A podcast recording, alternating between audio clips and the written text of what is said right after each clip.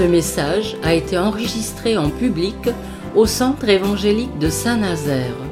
Prédicateur, pasteur Alain Ouvrard. Toute l'équipe vous souhaite une bonne écoute.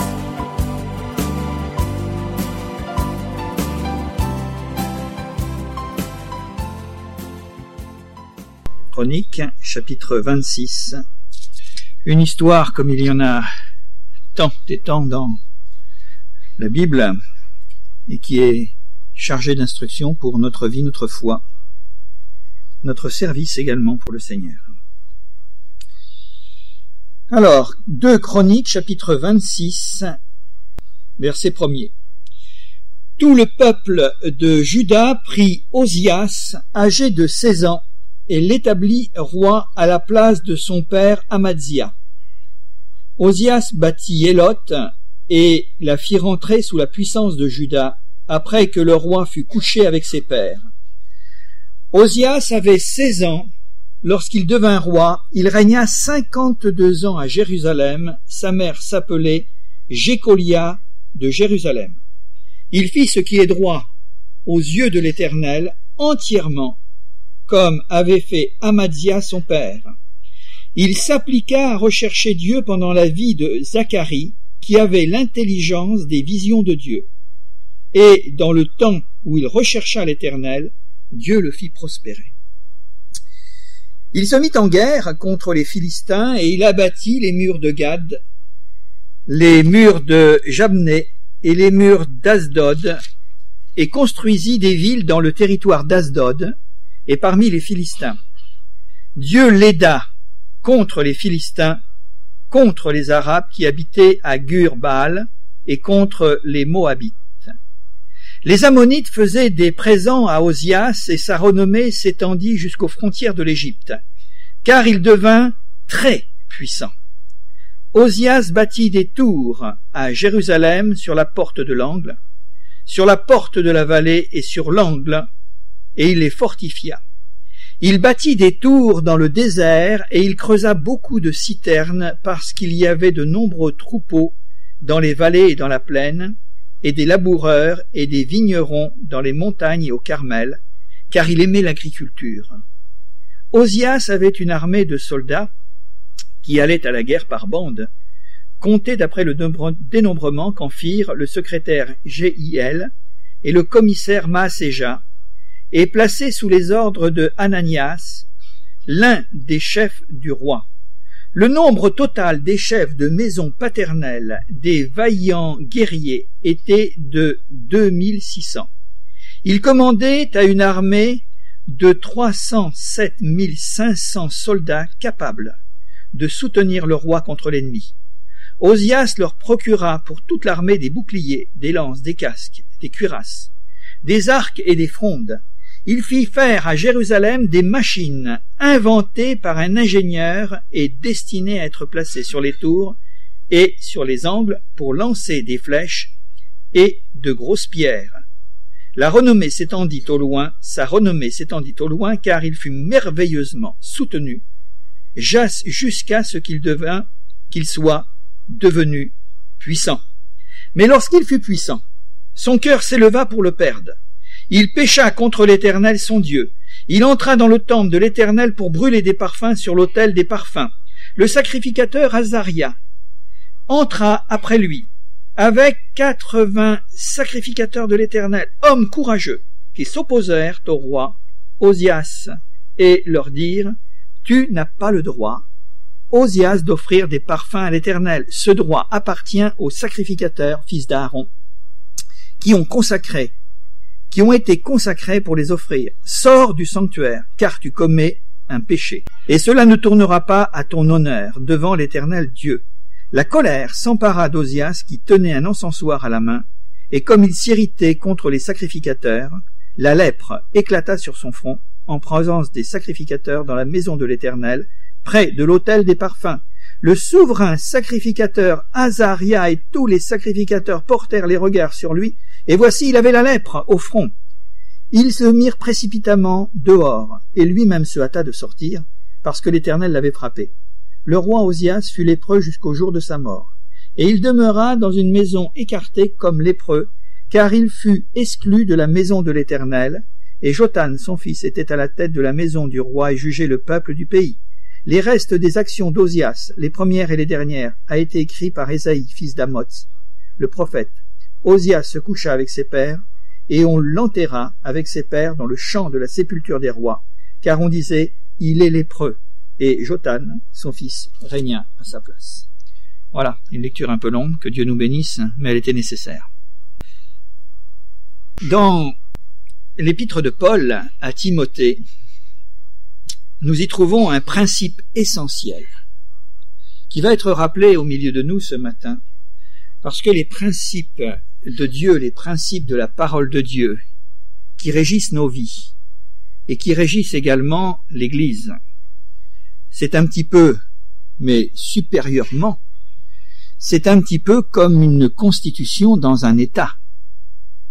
Les hommes passent, il y a des rois, des présidents, enfin tout ce que vous voulez, mais ce qui garantit la paix, l'unité de la nation, c'est la Constitution. Et voyez-vous, dans la parole de Dieu, eh bien, il y a, nous pourrions dire, et d'une manière nettement supérieure, des principes. On pourrait dire une constitution.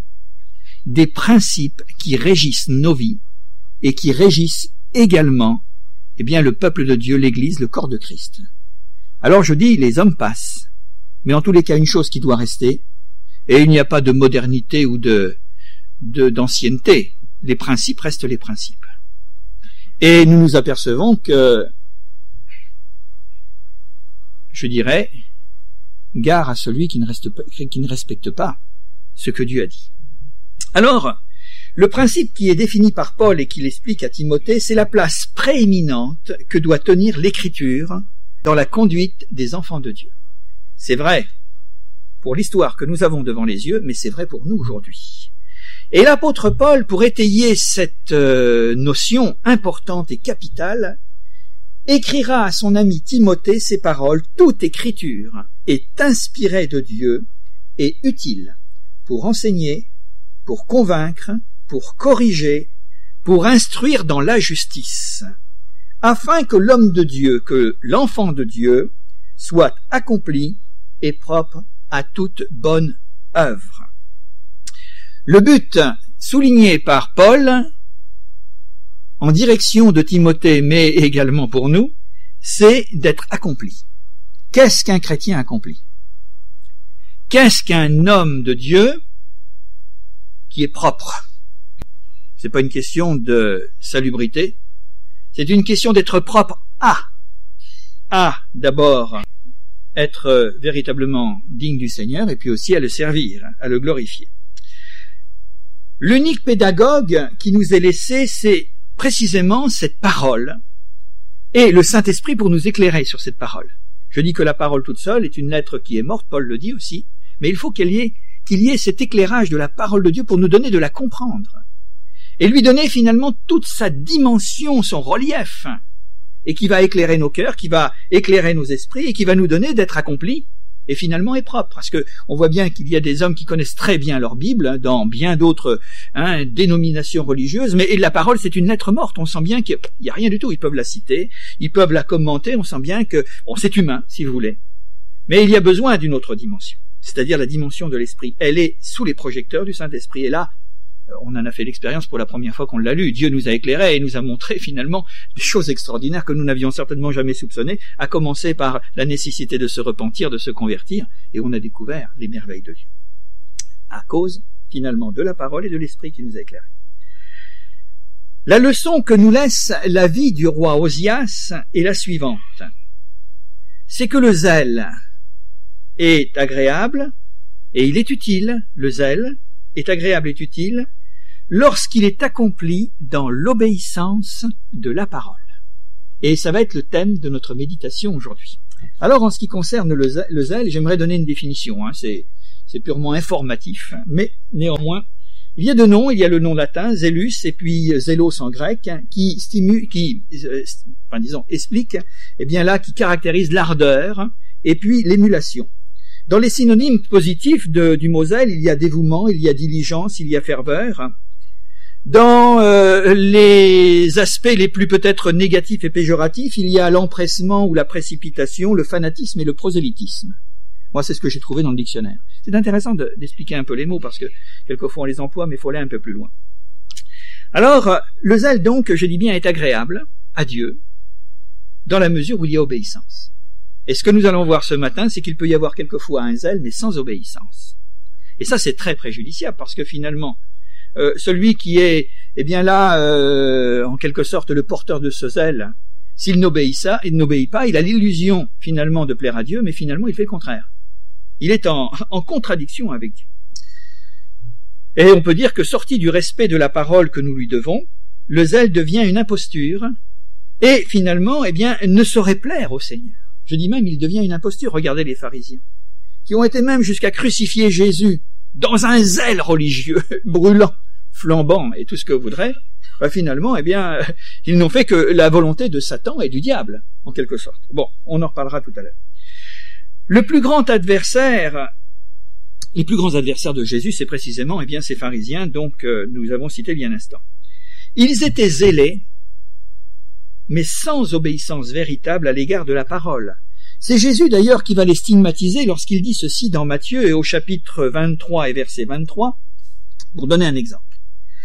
Il est dit ceci, il dira Malheur à vous, scribes et pharisiens hypocrites, parce que vous payez la dîme de la menthe, de la nette et du cumin, et que vous laissez ce qui est le plus important dans la loi, c'est-à-dire dans la parole de Dieu, la justice, la miséricorde et la fidélité. Et Jésus d'ajouter, mais c'est ce qu'il fallait pratiquer avant toute chose. Vous êtes tellement scrupuleux, scrupuleux, pardon, pour méticuleux pour des choses. Bon, vous êtes attaché à ça, d'accord. Mais vous êtes tellement scrupuleux pour des choses qui sont secondaires, alors vous avez un zèle, ça c'est sûr. Mais par contre, moi je vous ai jamais demandé de faire ça. Et si vous l'avez fait, en tous les cas, il vous manque l'essentiel, l'accomplissement de la justice et de la miséricorde. Ça, c'était le, le, quelque sorte, là, la stigmatisation de Jésus sur l'attitude des pharisiens. Paul, dans son temps, a eu les mêmes démêlés. Dans Romains chapitre 10 et au verset 2, il dira cette parole en parlant de ses compatriotes juifs, il dira, mais je leur rends le témoignage qu'ils ont du zèle pour Dieu. Et c'est vrai. Ils avaient du zèle pour Dieu, et il savait de quoi il parlait, parce que lui-même était dans l'autre camp auparavant. Mais il dira, c'est un zèle sans intelligence. C'est-à-dire que c'est un zèle qui n'est pas éclairé par le Saint-Esprit. Ils prennent la parole, mais il manque la dimension. Il manque l'éclairage. Il manque, euh, là, le rayonnement, finalement, eh bien, du Saint-Esprit dans leur vie. C'était une forme d'obéissance, certes. Et il l'écrit, Paul. Pour lui-même aussi, l'apôtre Paul, qui était, je le rappelle, un ex-pharisien, et pas des moindres, il le confessera dans, dans Galates au chapitre premier, quand il euh, fera l'aveu de ce qu'il était avant sa conversion, il dira, mais j'étais animé d'un zèle, et qu'est-ce qu'il dit après? Il y a un adjectif, excessif. Voilà. Il était dévoré. Il était complètement enflammé par un zèle, il dira un zèle excessif, parce que on sait comment euh, son zèle s'est manifesté jusqu'à aller chercher des lettres de mandat d'arrêt, d'arrestation euh, auprès des sacrificateurs pour aller à Damas et puis euh, combattre l'Église de Christ. Le zèle est une vertu cardinale. On en est, on est tout à fait d'accord. Et il est beau de voir des frères et des sœurs, des jeunes gens et des jeunes filles, et nos frères âgés également remplis de zèle après des années et des années de conversion ou de vie chrétienne, être toujours remplis de cette flamme et que Dieu soit béni, parce qu'il y a un zèle qui glorifie Dieu, et ça c'est important. Mais il faut savoir que Jésus n'a jamais privilégié le zèle sur l'obéissance à Dieu. Lui-même le dira, le zèle de ta maison me dévore. Mais une chose qui est certaine, c'est que Jésus, en tous les cas, il accomplissait la volonté de Dieu. On va le voir. Pour lui-même, nous avons ces paroles dans l'évangile de Jean au chapitre 5 et au verset 30 il dit ceci, il restitue cette parole. Je ne puis rien faire de moi-même, dit Jésus, parce que je ne cherche pas ma volonté, mais la volonté de celui qui m'a envoyé. Ce que Jésus suppose, c'est que quelquefois, en étant zélés, nous ne cherchons pas la volonté de Dieu, mais nous cherchons à réaliser notre propre volonté. On peut en déduire. Et il ajoutera ceci, ma nourriture est de faire la volonté de celui qui m'a envoyé. Premièrement, l'obéissance, c'est-à-dire La volonté de celui qui m'a envoyé. L'obéissance. On est bien d'accord. Hein. C'est pas, pas avant l'autre. Et d'accomplir son œuvre. L'accomplissement de son œuvre, c'est le zèle du service. Donc, d'abord obéissance et ensuite zèle. Pour ses disciples, pour les disciples et les suivants de Jésus, que de sauvetage inextrémiste Jésus a dû euh, faire. Lorsque l'on voit Pierre, dans son zèle et son emportement pour sauver Jésus avant la croix, couper l'oreille de Machelus. Ça, c'est du zèle. Et c'est un zèle sans intelligence. Il n'avait pas compris l'esprit de l'évangile, qui est un esprit de, un esprit de paix. Quand on voit Jean, pourtant, notre gentil Jean, qui est tellement tendre, quand on le voit un beau jour venir vers Jésus en disant Seigneur, les Samaritains n'ont pas voulu te recevoir, eh bien moi je te conseille Jésus, si tu me permets que je te donne un petit conseil, allez on voit le feu du ciel et puis c'est terminé, comme ça on sera, on aura réglé le problème. Là c'est du zèle, mais c'est du zèle sans intelligence. Et puis bien d'autres choses, bien d'autres choses, et Jésus de, de recommander à ses disciples, soyez simples comme des colombes et prudents comme des serpents. L'obéissance, d'accord, mais dans le zèle, soyez simple et soyez prudent. Parce que on ne sait jamais où ça peut aller. Si ça vient de Dieu et si c'est inspiré par le Seigneur, ça sera toujours une bénédiction. Et Dieu sera glorifié. Mais, mais, mais, mais, c'est pas toujours le cas, quelquefois. Alors Jésus a su calmer leur zèle pour les, les ramener d'abord à l'obéissance. Et ça, c'est important. C'est ces principes, hein. ce que je suis en train de donner, on reste sur la pensée du principe. Toute la Bible est en plein accord avec euh, eh bien, ces enseignements. C'est une véritable constitution que nous avons devant nous. Quand nous lisons cette parole dans l'Ancien Testament, il est dit L'Éternel trouve-t-il du plaisir dans les holocaustes et les sacrifices? Ça, c'est quoi? C'est le zèle. Comme dans l'obéissance à la voix de l'Éternel. Vous connaissez l'histoire de Saül? Et d'ajouter ceci, voici l'obéissance vaut mieux que les sacrifices, et l'observation de sa parole vaut mieux que la graisse des béliers. Obéissance d'abord, zèle ensuite. Service, zélé, ça c'est sûr. Mais d'abord obéissance. On sait où ça l'a mené, hein, Saül. D'être brûlant de zèle. On sait comment ça s'est terminé. Ou encore dans Ecclésiaste chapitre 4, où il est dit ceci, c'est une recommandation tout à chacun. Prends garde à ton pied lorsque tu entres dans la maison de Dieu. Alors j'espère que vous êtes venus sans crainte ce matin. Hein, vous êtes venus d'un cœur pur. Alors, prends garde quand tu entres dans la maison de Dieu et approche-toi pour... Qu'est-ce qu'il est dit? Écouter, voilà. Approche-toi d'abord pour écouter. Approche-toi pour écouter, c'est-à-dire obéir, avec une intention d'écouter mais pour obéir, plutôt que d'offrir le sacrifice des insensés. Voilà. Des insensés, car ils ne savent pas qu'ils font le mal. Alors, c'est assez troublant de lire cela quand même dans la parole parce que on se dit Seigneur, je du mal à comprendre. Eh bien, le Seigneur a posé des principes. Écoutez pour obéir et ensuite on fait ce qu'on a à faire. Parce que si on est en dehors de ces clous, de ces marques, alors à ce moment-là, eh bien, la parole de Dieu nous dit de manière très claire que tout en ayant l'illusion de faire des choses, eh bien, qui semblent euh, tout à fait pieuses et dévotes et tout ce que vous voudrez, eh bien, ils ne savent pas ce qu'ils font le mal. Le sacrifice des insensés. L'humble obéissance éclaire. Le zèle empressé aveugle. Dixit Paul, Dixit euh, Saül, et puis bien d'autres. Voilà la base biblique. J'ai donné les fondements. Nous allons maintenant examiner les faits, parce que c'est important que quand on enseigne, il ne faut pas se contenter seulement de doctrine ou de théologie, mais il faut qu'il y ait aussi des faits concrets. Nous allons considérer maintenant ce qu'il peut y avoir, et c'est un euphémisme, je dirais, de fâcheux, lorsque le, zèle pardon, euh, est dépourvu d'intelligence. Et nous allons prendre la vie d'Osias, nous allons considérer un petit peu ce qu'a été cet homme. Vous avez vu la première partie de, la lecture que nous avons faite? On dit formidable, extraordinaire. Sa jeunesse. Il est monté sur le trône, il avait 16 ans. Et il va avoir certainement le plus long règne des rois en Israël, en Juda Israël, 52 ans. Vous savez que David et Salomon, c'était 40 et 40. Et c'était déjà des longs règnes. Mais là, 52. Je crois que c'est lui qui a battu tous les records. 52 ans de règne. Alors il s'est singularisé par plusieurs choses qui sont à noter, puisqu'il nous a dit qu'il a eu l'assentiment de Dieu, c'est-à-dire qu'il y avait une bénédiction. D'abord, c'était un restaurateur. Vous avez vu, il nous a dit qu'il a remonté des murs. Enfin bon, hein, il a reconstruit des hein, à Jérusalem, un petit peu partout. Il a, fortifié le pays. Euh, hein, il a pris des villes. Enfin, toutes sortes de choses. Il s'est singularisé d'abord par ses guerres contre les Philistins, et il nous a dit que Dieu l'aida. Dieu était avec lui. C'est important, hein, cette petite euh, phrase, enfin cette petite expression. Dieu l'a aidé. Il s'est singularisé également par une période de gloire et de prospérité. Les peuples alentours lui font allégeance. Soit il les combat et puis il les vainc, ou alors ceux qui ne vont pas livrer le combat avec Osias, eh bien ils vont dire maintenant on t'amène, on est bien d'accord avec toi, on t'amène du tribut et nos tribus et puis euh, toutes sortes de choses, enfin les impôts, hein, c'est ça ce que ça veut dire. Alors sa renommée nous est simplement euh, rapportée au verset 8, il nous est dit qu'il devint très puissant. Comme quoi, eh bien là, il y a quelque chose qui est quand même significatif pour cet homme, il est devenu très puissant. Il a développé l'économie du pays, il a favorisé l'agriculture.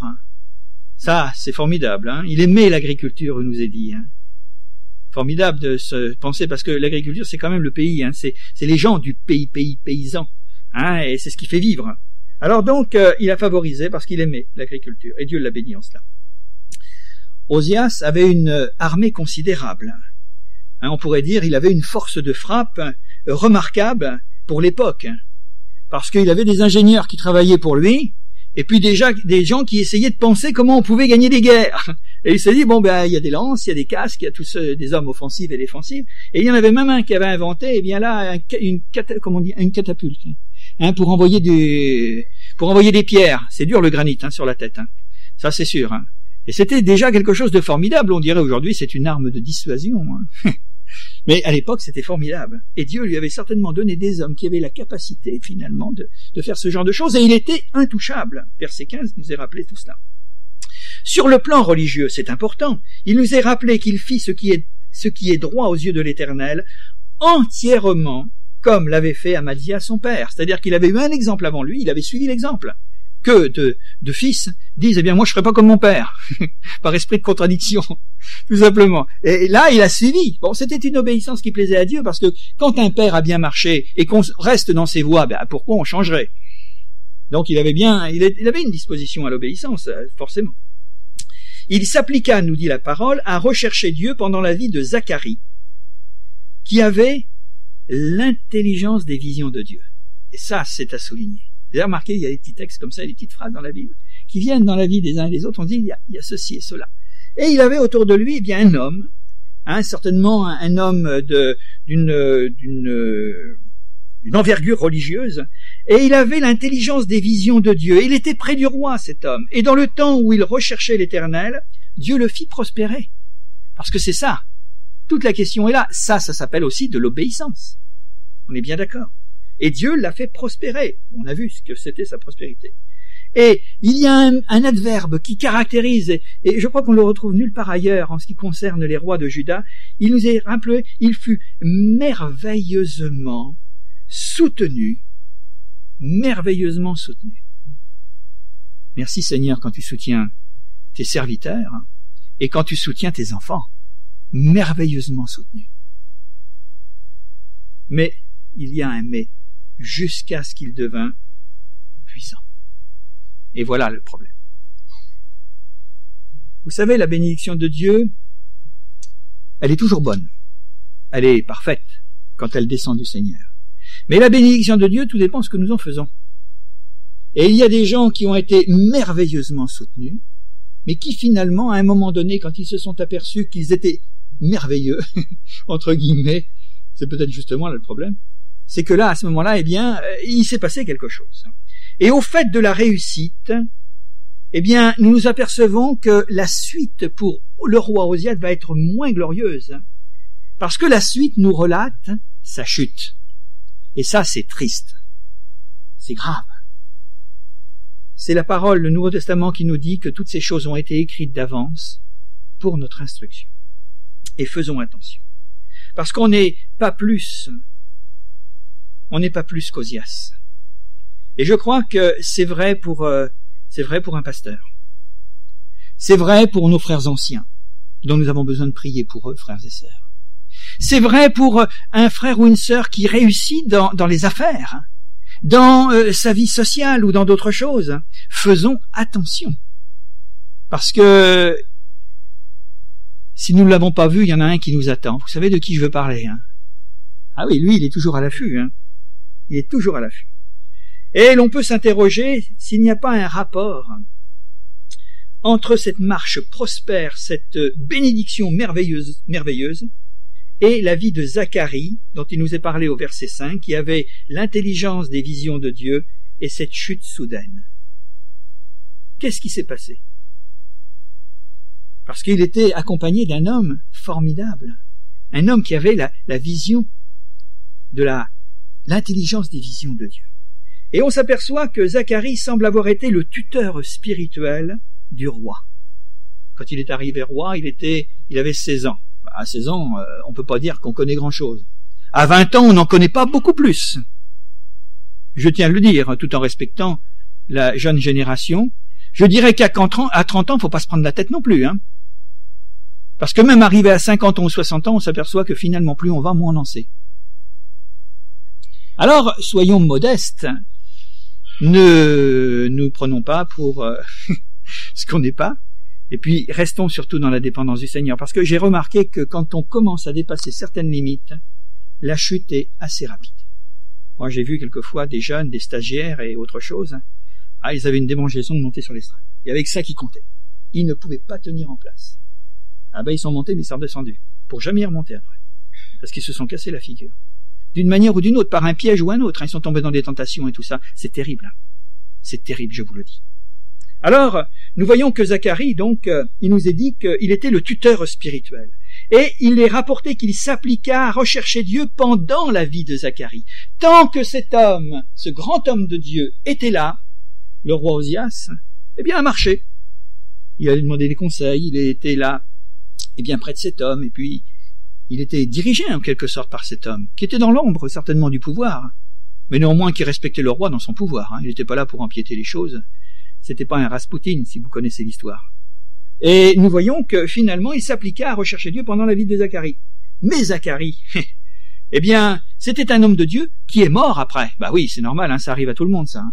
Et c'était un homme de Dieu qui a disparu de la scène au moment de ces circonstances dans cette et ça a amené quelque part Osias, je ne sais pas ce qui s'est passé, mais quand il a, il n'a plus son tuteur spirituel à côté, il a fait n'importe quoi. Je dis bien n'importe quoi.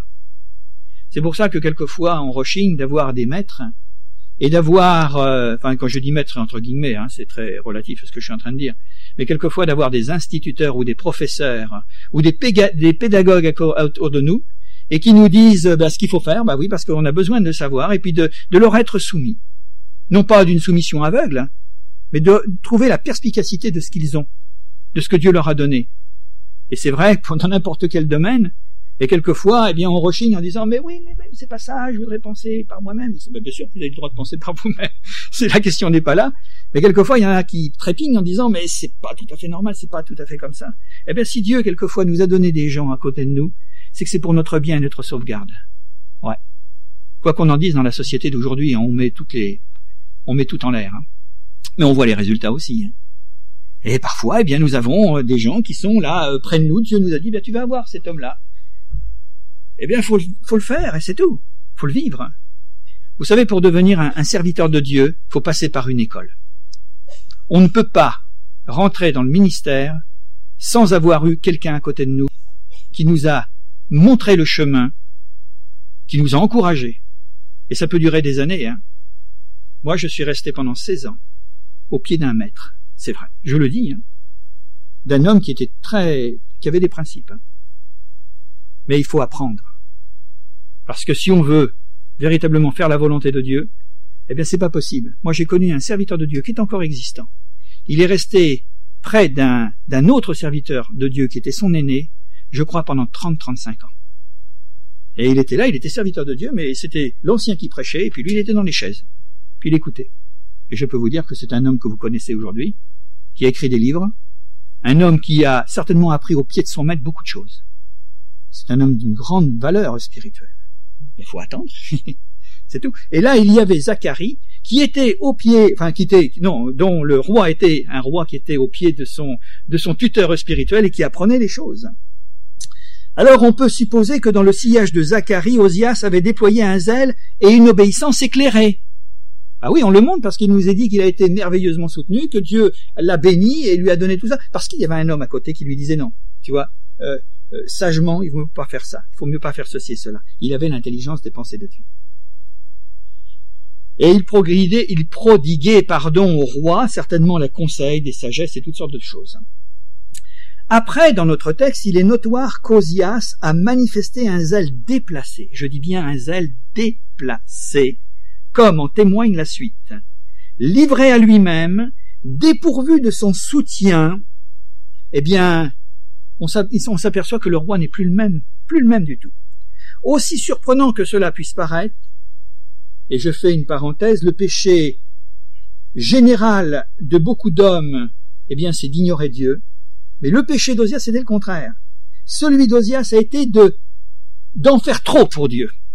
De le servir, mais de le servir non plus dans l'esprit, mais de le servir comme lui le pensait charnellement. Et ça, c'est assez étonnant. Et ce péché-là, vous savez comment il s'appelle?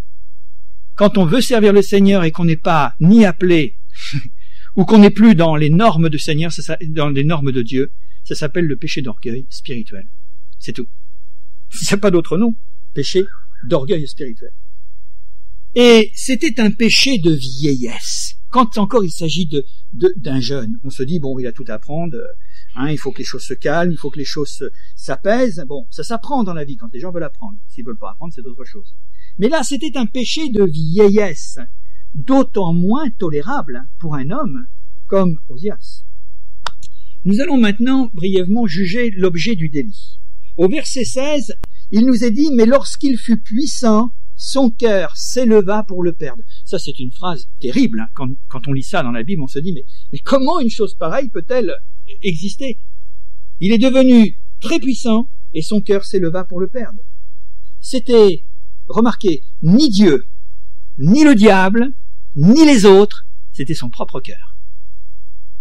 Comme quelquefois, quand les choses vont pas, on dit Seigneur, mais comment t'as pu permettre une chose pareille? C'est le diable qui m'a joué un mauvais tour, ou c'est les autres qui m'ont joué un mauvais tour Dieu nous répond, mais c'est ton propre cœur. C'est les convoitises qu'il y avait dedans, et ton refus finalement de certaines choses, d'accepter certaines choses. La puissance, une position quelconque, quelque peu élevée, certaines réussites, ou même quelques succès, la conscience que nous avons de certains talents ou dons peuvent devenir un danger réel et voire même un péril. Alors c'est pour ça qu'il faut être aussi très circonspect. Si nous avons besoin d'encourager des frères et des sœurs dans ce qu'ils ont, d'une manière ou d'une autre, faisons-le. Parce qu'on a besoin d'encouragement. Mais attention, il y a quelque temps, je vous ai parlé de la flatterie. Et vous savez ce que dit Monsieur de La Fontaine? Que tout flatteur vit aux dépens de celui qui l'écoute. Hein. Et je crois que nous avons besoin d'être spirituels, même quelquefois dans nos encouragements, nos exhortations, que nous avons à prodiguer à nos frères et nos sœurs, qui en ont peut-être certainement besoin. Et nous nous apercevons que quelquefois il y a des talents, il y a des dons qui sont donnés par le Seigneur et qui sont le fruit d'une bénédiction. Dieu nous les a donnés. Mais il ne nous a pas donnés pour que nous nous perdions avec, il nous a donnés pour que ça reste une bénédiction pour les autres et pour la gloire du Seigneur. Et nous allons voir qu'en ce qui concerne Osias, eh bien, c'est parti dans le mauvais sens. Être fidèle dans l'humiliation, ce sera certainement être fidèle dans l'élévation quand le temps viendra. Et quand on est humble, alors je crois que, que j'ai entendu dans les prières, il me semble, il était question d'humiliation, d'humilité. Ça c'est important. C'est l'histoire qui est arrivée à Saül, le roi Saül, quand Dieu lui dira à un moment donné, par la voix de Samuel, lorsque tu étais petit à tes yeux, n'es-tu pas devenu le chef de toutes les tribus d'Israël quand tu étais petit à tes yeux? Que Dieu nous garde petits à nos, à nos propres yeux. Que Dieu garde son Église avec des hommes et des femmes, des chrétiens qui restent petits à leurs yeux. Parce que ça peut être très, très, très grave. Le cœur d'Osias s'éleva pour le perdre, nous dit la parole. Et je crois que cela souligne le danger d'oublier le dispensateur des bienfaits et de, de se les attribuer à soi-même. Il faut plus que la foi, alors, il faut une mesure d'équilibre, davantage d'obéissance, un redoublement d'humilité, et être très très très vigilant. Il pécha, nous dit le texte, contre l'Éternel, son Dieu. Et comment il a péché? Non pas parce que c'était un homme qui avait abandonné Dieu, non. Il a péché en entrant dans le temple. On se dit, mais c'est pas possible. Quand on est dans la, dans la maison de Dieu, on ne peut pas pécher. Il entra dans le temple de l'Éternel pour brûler des parfums sur l'autel des parfums.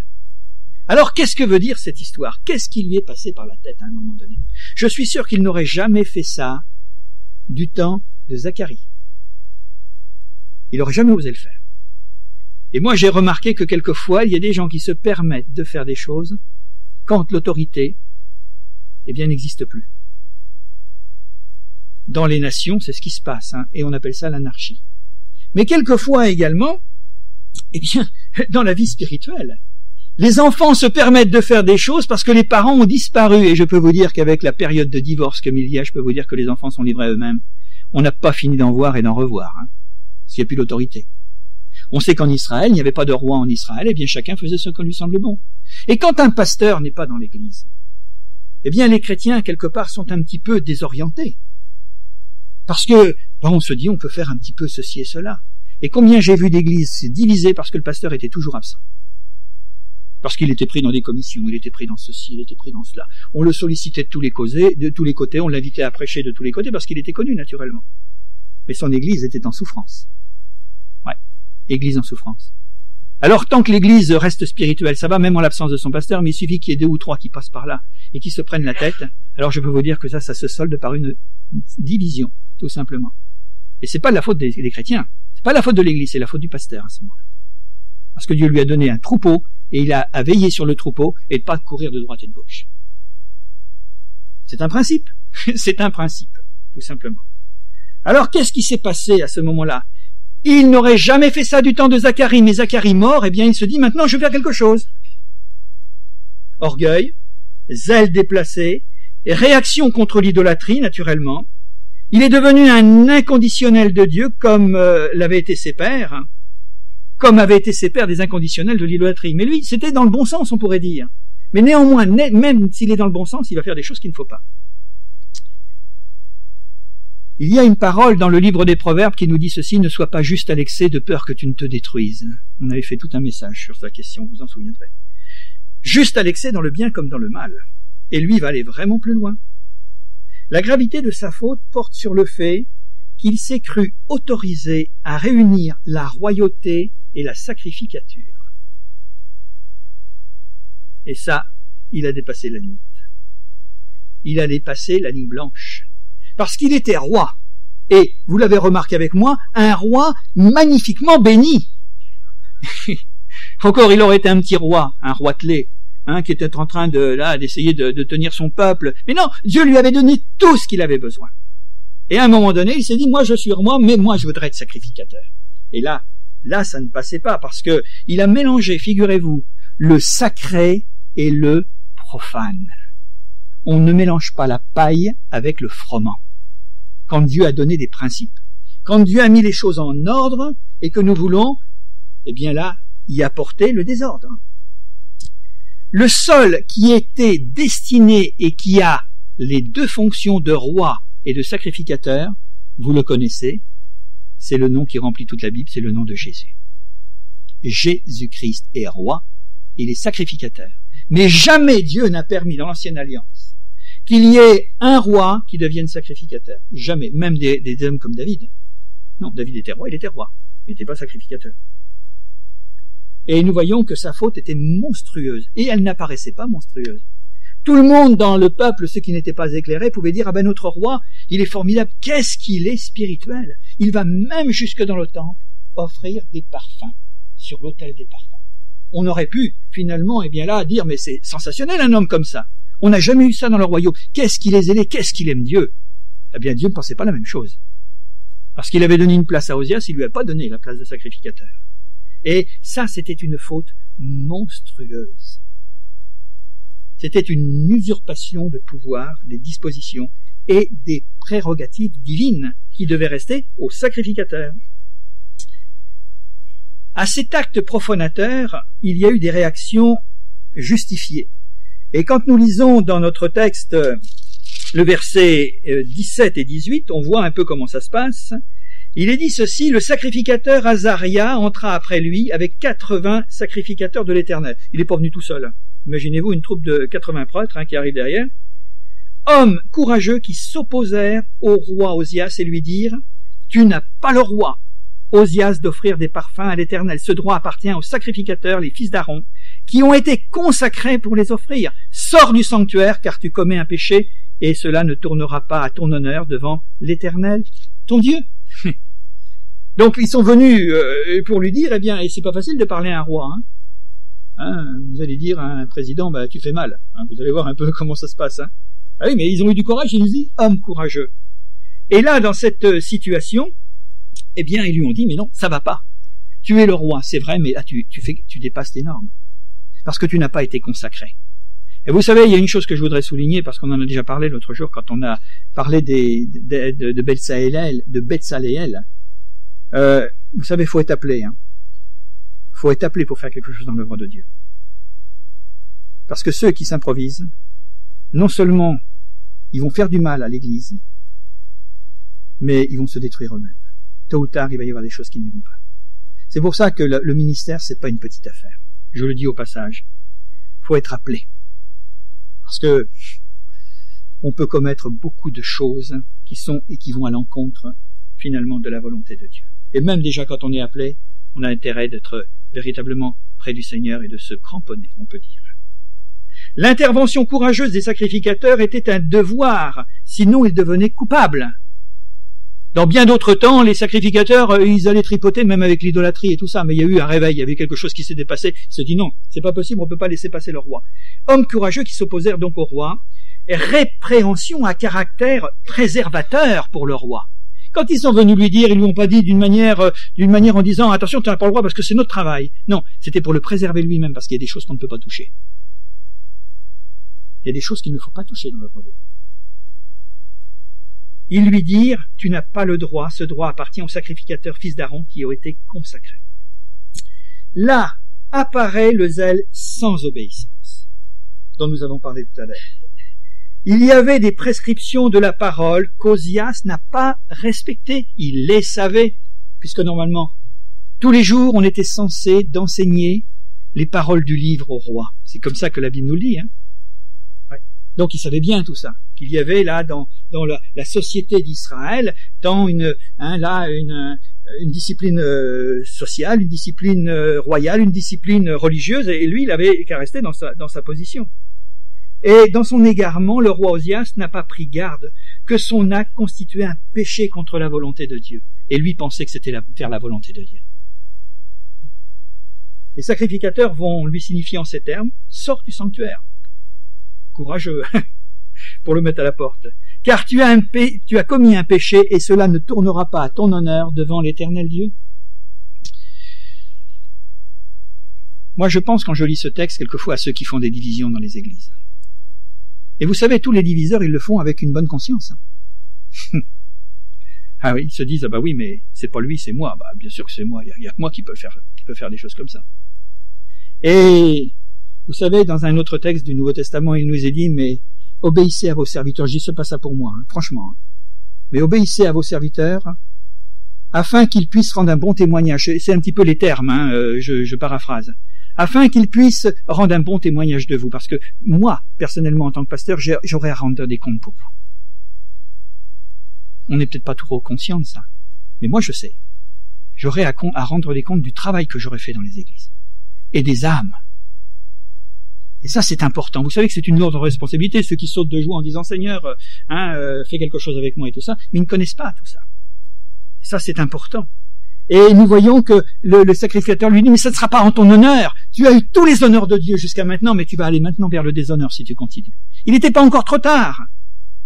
Vouloir honorer Dieu en le déshonorant. Le zèle, toute piété, même les sacrifices en apparence excellents, s'ils ne sont pas accomplis en dehors du, s'ils sont accomplis en dehors du principe de l'obéissance, c'est une gageure. Des milliers de gens religieux servent Dieu avec zèle, pourtant leur offrande est une abomination. C'est peut-être un peu difficile à dire, mais dans certains cas, c'est vrai. Dans le monde des religions. Certains dira, mais Osias a eu une révélation pour rentrer dans le temple. Et là, c'est intéressant à considérer. Parce que quand il y a des gens qui sont en dehors des marques que Dieu leur a fixées, ils disent, ben moi j'ai eu une révélation. Dieu m'a parlé, Dieu m'a montré. Alors là, c'est facile. Parce que moi, je peux vous dire que Dieu m'a parlé, que Dieu m'a montré, et je m'appelle Jeanne d'Arc. Si vous voulez que j'ai une vision, je ne suis pas allé à Dorémy, mais bon, peu importe. Écoutez bien. Certains pourront dire, mais il a eu une révélation pour mettre les parfums sur l'autel des parfums, justifiant son attitude. Il y a dans la parole de Dieu une histoire d'un prophète de Juda, un roi chapitre 13, où il parlé finalement d'un homme qui avait une révélation, mais qui était en pleine contradiction et en pleine désobéissance avec le Seigneur. Je ne vais pas le lire entièrement parce que c'est tout un chapitre, mais je vais vous donner quelques bribes. Cette affaire tragique fait la preuve que la révélation n'annule en rien l'obéissance au Seigneur, que nous devons au Seigneur. C'est pas parce que nous avons une, révélation que nous devons et que la révélation va nous demander de désobéir à Dieu dans les principes. Ça, c'est des choses qu'il faut faire attention. Hein. Parce que les gens qui veulent faire n'importe quoi nous diront j'ai une révélation. Mais il faut vérifier la révélation si elle est en conformité avec les principes qui nous sont enseignés dans la parole de Dieu. Si c'est en dehors, eh bien vous pouvez dire que sa révélation, il peut se la garder pour lui. Hein. Parce que quelquefois, on a voulu faire marcher les gens avec des révélations. J'ai une révélation pour toi. Moi, on l'a fait même pour moi-même. On m'a dit, tiens, j'ai une révélation pour toi. Ah Bon, bon, on va vérifier. Parce que ça, c'est quelque chose de terrible. Et, si nous ne sommes pas perspicaces et si nous n'avons pas la, la, la, le discernement et l'acuité spirituelle, il y a des gens qui ont été conduits à commettre de graves erreurs et même quelquefois abandonner le Seigneur avec de prétendues révélations. J'ai eu quelque chose pour toi. Mais moi, quand c'est comme ça, je dis, d'accord, T'as eu quelque chose pour moi? Mais je suis désolé, moi le Seigneur me l'a pas montré, et je suis le premier concerné. Si la révélation vient confirmer ce que moi j'ai dans mon cœur, et que vraiment Dieu m'a déjà mis quelque chose, et que cette personne me dit j'ai une révélation, et, et à ce moment-là, ça confirme, d'accord. Mais une chose que je ne sais pas, je crois que quand même Dieu s'adresse d'abord à ceux qui sont intéressés. Et vous savez, ceux qui prétendent quelquefois avoir des révélations, c'est qu'ils veulent se donner une constance et une certaine spiritualité auprès des autres. Et ça ne l'est pas. Ça ne l'est pas. Je vous dis ça parce que ça fait 30 ans, plus de 30 ans que je prêche. Et on en a vu des vertes et des pas mûres. Alors, euh, bon, euh, on apprend des choses. Et vous savez, si les choses sont dites, elles sont dites pour que l'Église reste en paix. J'ai trois principes dans ma vie de pasteur. L'unité de l'Église, la paix dans l'Église et l'équilibre. Je vous l'ai déjà dit hein, quand je suis arrivé. Et ça, c'est important. Ça, c'est mon travail. C'est ce que Dieu m'a demandé. Il m'a peut-être pas demandé de faire grand-chose, mais au moins il m'a demandé de faire ça. Ça, je le sais. Donc, pour revenir à notre histoire, nous voyons que la révélation n'annule pas l'obéissance à Dieu. Alors, il y avait un prophète en Juda, je raconte un petit peu, qui avait été envoyé par Dieu, parce que c'était un vrai prophète, pour, euh, eh bien là, livrer un message de jugement sur Israël. C'était entre autres contre le roi Jéroboam, qui sacrifiait là sur des, des autels, il sacrifiait à des idoles. Alors Dieu lui a dit, maintenant tu vas aller voir le roi Jéroboam, et Jéroboam, et tu vas lui dire que je suis pas d'accord avec lui. Parce que c'est l'idolâtrie. Alors le prophète de Juda va s'en acquitter, il va dire, Seigneur, j'obéis. Il dit, j'obéis. Dieu avait donné un ordre précis au prophète. Il lui avait dit ceci. Tu vas aller voir le roi par un chemin et tu rentreras par un autre chemin. Tu vas aller voir le roi, mais tu ne prendras aucune nourriture, tu ne boiras pas un seul verre d'eau. Quand tu auras délivré ton message, tu repartiras par un autre chemin, mais tu prendras rien. Tu ne resteras pas là, tu, tu retourneras chez toi. Et du même coup, il donne le message à Jéroboam, vous savez l'histoire de la main là qui reste. Vous avez lu ça, hein Et Jéroboam, qui va prendre conscience de son erreur, va lui dire, eh bien, viens donc manger quelque chose chez moi. Viens donc boire un, verre à la maison avant que tu, que tu repartes. Le prophète de Judas lui dit non, parce que Dieu m'a dit de ne pas faire ça. Et il obéit jusqu'à maintenant. Mais lorsque nous lisons un peu plus en avant, enfin dans notre Bible, euh, au chapitre euh, que je retrouve le texte, chapitre 14 et au verset, au verset 14, il nous est dit ceci. L'homme de Dieu s'en alla, il trouva assis sous un, il, un homme de Dieu rencontra donc ce, prophète, il le trouva assis sous un pointe. Et il lui dit ceci, alors il lui dit, viens avec moi à la maison et tu prendras quelque nourriture.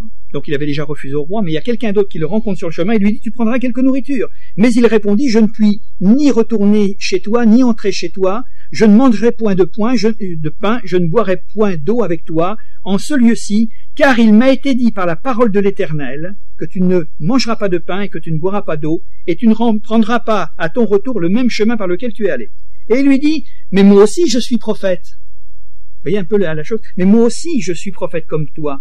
Et un ange m'a parlé de la part de l'Éternel et m'a dit, ramène-le avec toi dans ta maison, qu'il mange et qu'il boive de l'eau, qu'il mange du pain et boive de l'eau.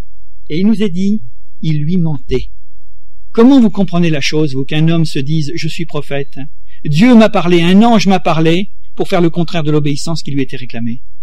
Et le texte nous dit bien, il lui mentait. C'est dramatique une chose pareille. Imaginez-vous. L'homme de Dieu retourna avec lui, il mangea du pain et but de l'eau dans sa maison. Comme il était assis à table, la parole de l'Éternel fut adressée au prophète qui l'avait ramené, et il cria à l'homme de Dieu qui était venu de Juda, Ainsi par l'Éternel, parce que tu étais rebelle à l'ordre de l'Éternel, et que tu n'as pas observé le commandement que l'Éternel ton Dieu t'avait donné, parce que tu es retourné et que tu as mangé du pain et bu de l'eau dans le lieu où je t'avais, défendu, tu n'y mangeras pas et tu ne boiras pas, ton cadavre n'entrera pas dans le sépulcre de tes pères. Sanction, la mort. Et pourtant, quand on lit ça à premier regard, on se dit, mais qu'est-ce qu'il faut comprendre? Parce que je dis qu'une révélation ne primera jamais sur l'obéissance à la parole de Dieu. On est d'accord, frères et sœurs? Ça, c'est un principe. Hein.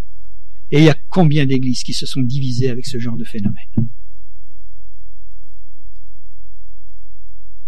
Une flagrante désobéissance à cause d'une prétendue révélation sanctionnée par la mort du prophète.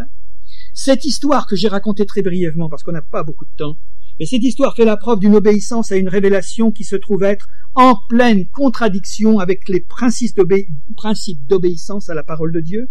Un zèle mal éclairé nous portera à ce genre de mésaventure.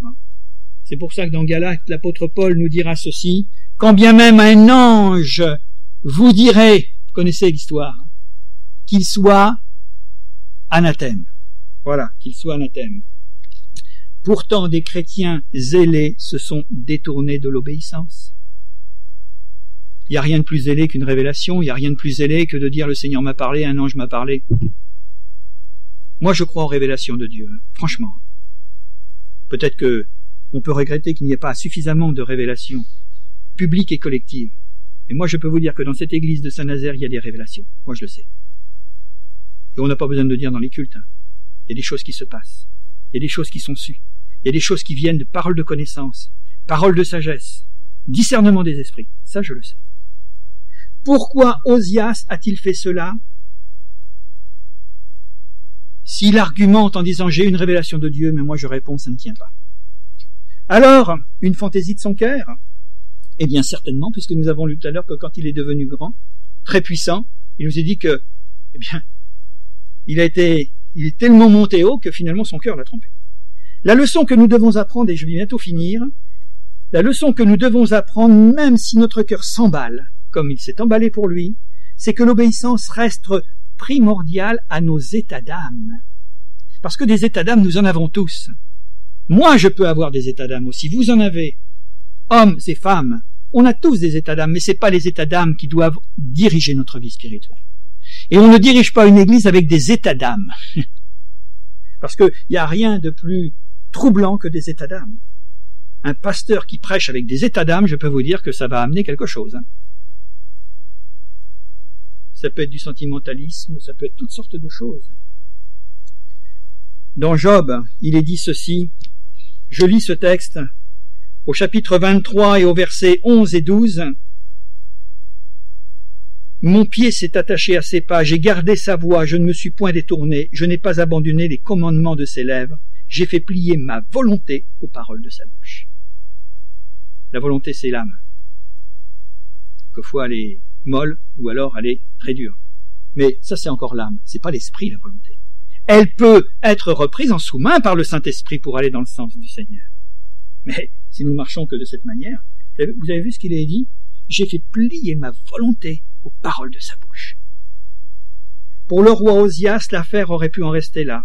Mais le verset 19 nous dit ceci, la colère, on en a parlé dernièrement, hein. la colère s'empara d'Osias qui tenait un encensoir à la main, et comme il s'irritait contre les sacrificateurs, la, lèpre s'est attachée à son visage à ce moment-là. La réaction du roi soulève le problème de l'insoumission. Il était roi, il se croyait peut-être au-dessus, c'est vrai qu'il était roi, puis qu'est-ce qu'il y a au-dessus du roi? Il y a Dieu. il se disait, mais qu'est-ce qu'ils sont en train de me dire? Moi, après tout, j'ai le droit de faire ce que je veux. Eh bien, vous savez, les gens qui disent, moi, j'ai le droit de faire ce que je veux, j'ai le droit de faire ce que je pense, ils sont sur euh, une voie périlleuse. Hein. Parce qu'on est toujours soumis à quelqu'un, de toute façon. De toute manière. Et là, nous nous apercevons que, eh bien, il manifeste de l'insoumission. Il n'avait jamais été insoumis du temps de Zacharie. Parce que c'était un homme qui avait l'intelligence, il avait l'autorité pour dire non. Faut pas aller plus loin que ça. Mais comme l'autre était mort, eh bien, il s'est manifesté une insoumission. Le refus d'accepter les choses simplement et humblement, tout simplement. Et il s'est dit, ben moi, je fais quand même les choses, puis personne ne me dira rien. Mais là, quelqu'un est venu, enfin, quelques-uns, 80 sont venus lui dire. La parole de Dieu nous dit dans 1 Pierre, cette parole, dans nos rapports mutuels, revêtez-vous d'humilité car Dieu résiste aux orgueilleux, mais il fait grâce aux humbles. Humiliez-vous donc sous la puissante main de Dieu afin que qu'il vous élève au temps convenable. Moi, je crois qu'il y a des hommes et des femmes qui sont choisis par le Seigneur et que Dieu donnera véritablement quelque chose. Mais s'ils comprennent qu'il faut qu'ils attendent le temps nécessaire et pas griller les étapes. C'est tout. Si nous savons attendre le moment de Dieu, Dieu nous donnera. Et vous savez que Dieu nous teste dans la patience. Et de tenir son âme en patience, c'est pas facile. Quand on brûle de zèle, quand on brûle de quelque chose, j'ai vu, encore une fois de plus, des hommes qui ont su attendre et Dieu les a élevés. Vous avez remarqué avec moi, il résiste aux orgueilleux, mais il se fait grâce aux humbles. Et si nous nous humilions sous sa puissante main de Dieu, ça c'est faire sa volonté, alors il nous élèvera au temps convenable. Regardez Joseph, 15 à 17 ans de prison avant de venir le second de, de, Pharaon. Est-ce que nous sommes capables de vivre cela? À défaut, c'est Dieu qui tranche. Et la punition d'Osias, eh bien, était tout simplement qu'à un moment donné, il s'est aperçu qu'il avait finalement la lèpre sur son village. Et ça, c'était une tragédie de la vie de ce roi euh, par son zèle sans obéissance, et il a fait écrouler de ses propres mains cinquante-deux années de règne prospère et béni. C'est terrible, hein, que d'être appelé à faire quelque chose et puis tout simplement par une stupidité de ne pas vouloir attendre, de ne pas vouloir obéir, bien de voir les choses s'écrouler. Je dis que l'obéissance garantit, le l'excès de zèle démolit. En conclusion, je passe sans, m'y arrêter trop longtemps. Trois exemples très pertinents de zèle sans obéissance. On a l'histoire d'Usa, vous savez, qui met la main d'un seul coup sur le. Ça, c'est le zèle de l'enthousiasme charnel. il y a les fils d'Aaron, vous savez, euh, Abihu et comment il s'appelait euh... Il y en a deux. Dans Lévitique chapitre 8, c'est le zèle de l'empressement, d'autant plus terrible que Nadab et Abihu, voilà, j'ai retrouvé le nom, étaient déjà sacrificateurs, mais ils en voulaient plus. Ils n'étaient pas encore à leur place, mais ils en voulaient encore davantage. Ils n'ont pas su attendre. Et puis il y a le zèle aussi de Saül et les Gabaonites. Alors que Josué avait fait une promesse, on l'a vu l'autre jour dans l'histoire des Gabaonites, qu'il leur laisserait la vie sauve, et que Saül s'est dit, ben moi je vais leur couper la tête. C'est venu quelques décennies, quelques peut-être siècles après. Il a dit, ça c'est un zèle aveugle et fanatique. Et il l'a fait, euh, semble-t-il, avec une bonne conscience. Il se dit, mais il faut que je débarrasse les Gabaonites de mon peuple. Et il y avait une promesse qui avait été faite par Josué, qu'on ne porterait pas la main sur les Gabaonites. Et lui, il s'est dit, ben moi, je vais faire autrement. Paul aux Galates écrivait ces lignes. Il est beau d'avoir du zèle pour ce qui est bien et en tout temps. C'est Paul qui le dit. Il est beau d'avoir du zèle pour ce qui est bien en tout temps, mais d'y ajouter cette parole du psalmisme au, psaume 119, Je serre ta parole sur mon cœur, afin de ne pas pécher contre toi. Que Dieu nous bénisse, que Dieu nous donne sa grâce, sujet de réflexion dont l'Église a besoin de s'imprégner aujourd'hui, parce que je crois que nous allons vivre des temps où nous allons voir des choses bizarres. très bizarre. Alors que Dieu nous donne sa grâce et son secours, restons sur sa parole. Donne-moi d'avoir une obéissance que tu agrées, et donne-moi d'avoir un zèle éclairé par le Saint-Esprit. Merci Seigneur. Amen. Seigneur, nous voulons te rendre grâce et te remercier parce que nous croyons que tu veux faire grandir ton peuple. Et tu fais grandir ton peuple, Seigneur, par la nourriture.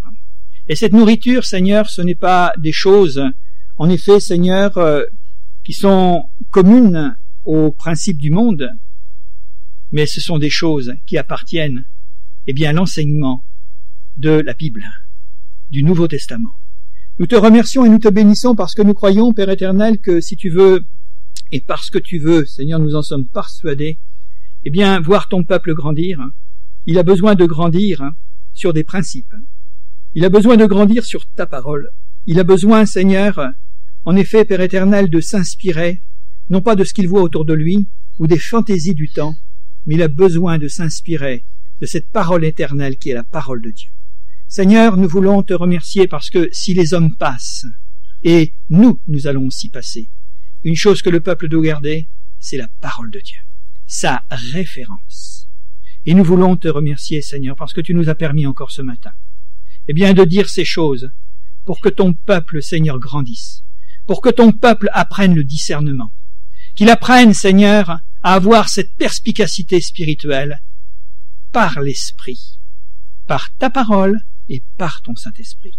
Alors merci Seigneur, merci Jésus, et donne-nous d'être vraiment des hommes obéissants, Seigneur, inspirés par l'Esprit Saint. Merci Jésus. Amen.